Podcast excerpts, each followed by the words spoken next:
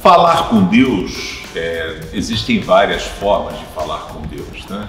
Então, às vezes você pode falar com Deus numa conversa informal, você pode falar com Deus através de uma, uma carta que você escreva. Tem pessoas que têm as formas mais variadas de se sentirem à vontade de falar com Deus. Mas é, as pessoas geralmente colocam que a forma de você falar com Deus é através da oração. Às vezes pode ser através de uma canção, pode ser de várias formas que você pode falar e dirigir a sua palavra ao Senhor. Só que muitas pessoas pensam que pelo muito falar as coisas irão acontecer. Segundo a história do cristianismo, quando teve um êxodo das pessoas que quando a religião e o Estado se misturaram, a galera foi viver nas cavernas que tinham lá no negócio e começaram a orar. E um desses caras lá, Pedro, parece o eremita, né? Eu não sou aqui, mas só para ter ideia. O cara pegou e falou assim: pô, a gente está aqui, eu às vezes oro e me perco. Então ele criou o que hoje seria o terço, né? Ele foi criando contas para saber quantas orações, por exemplo, ele teria feito do Pai Nosso. Os judeus, eles tinham várias orações, como os muçulmanos têm. As orações deles têm nomes.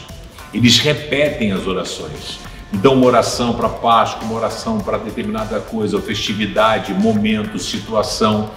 E isso também acontece com um bom número de pessoas evangélicas. E aí, o que Jesus está dizendo, né, que nós falamos já sobre a questão da honestidade, mas ele quer que você abra o coração, que você fale para ele os seus sentimentos e não fique preocupado em repetir. Nossa, cara, eu meu pai é pastor e se você ficasse assim, né? Porque a gente, você tem um vício de linguagem, né? Ou seja, repetir uma fala durante muito tempo. Minha neta agora, Isadora, pegou no meu pé que quando eu estou explicando um troço, eu fico assim, ah, não sei o que, não sei o que, não sei o que, não sei o que lá. Aí toda vez que eu faço, ela me imita, né? Aí eu falo assim, cara, realmente eu estou exagerando nesse negócio. A minha filha também, a Karina, que faz lá um programa, Karina nosso no Instagram, né, Karina com K, ela também tem uma palavra que eu falei, olha, você fala demais essa palavra. Aí eu falei assim, assiste você falando.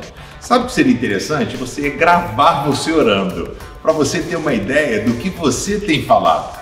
E aí, em Mateus capítulo 6, 7, Jesus disse assim: nas suas orações, não fiquem repetindo o que vocês já disseram como fazem os pagãos. Então não adianta dizer assim, ah, Jesus ajuda o meu casamento, Jesus ajuda o meu casamento, Jesus ajuda o meu casamento, Jesus ajuda o meu casamento, Jesus ajuda o meu casamento. Mas será que ele é surdo?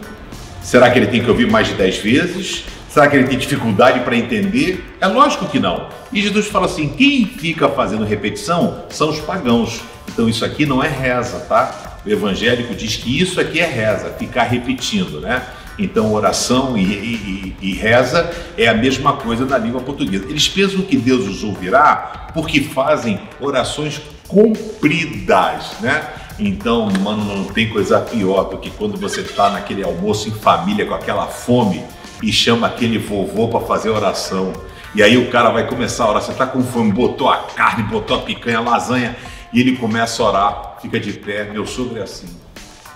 Deus de Abraão, Deus de Isaac, Deus de Jacó. Eu falo, meu almoço já foi pro saco, velho. Quando eu comer, vou ter que botar comida no micro-ondas. Né? Então, ah, não repita, seja honesto e fale aquilo que está no seu coração.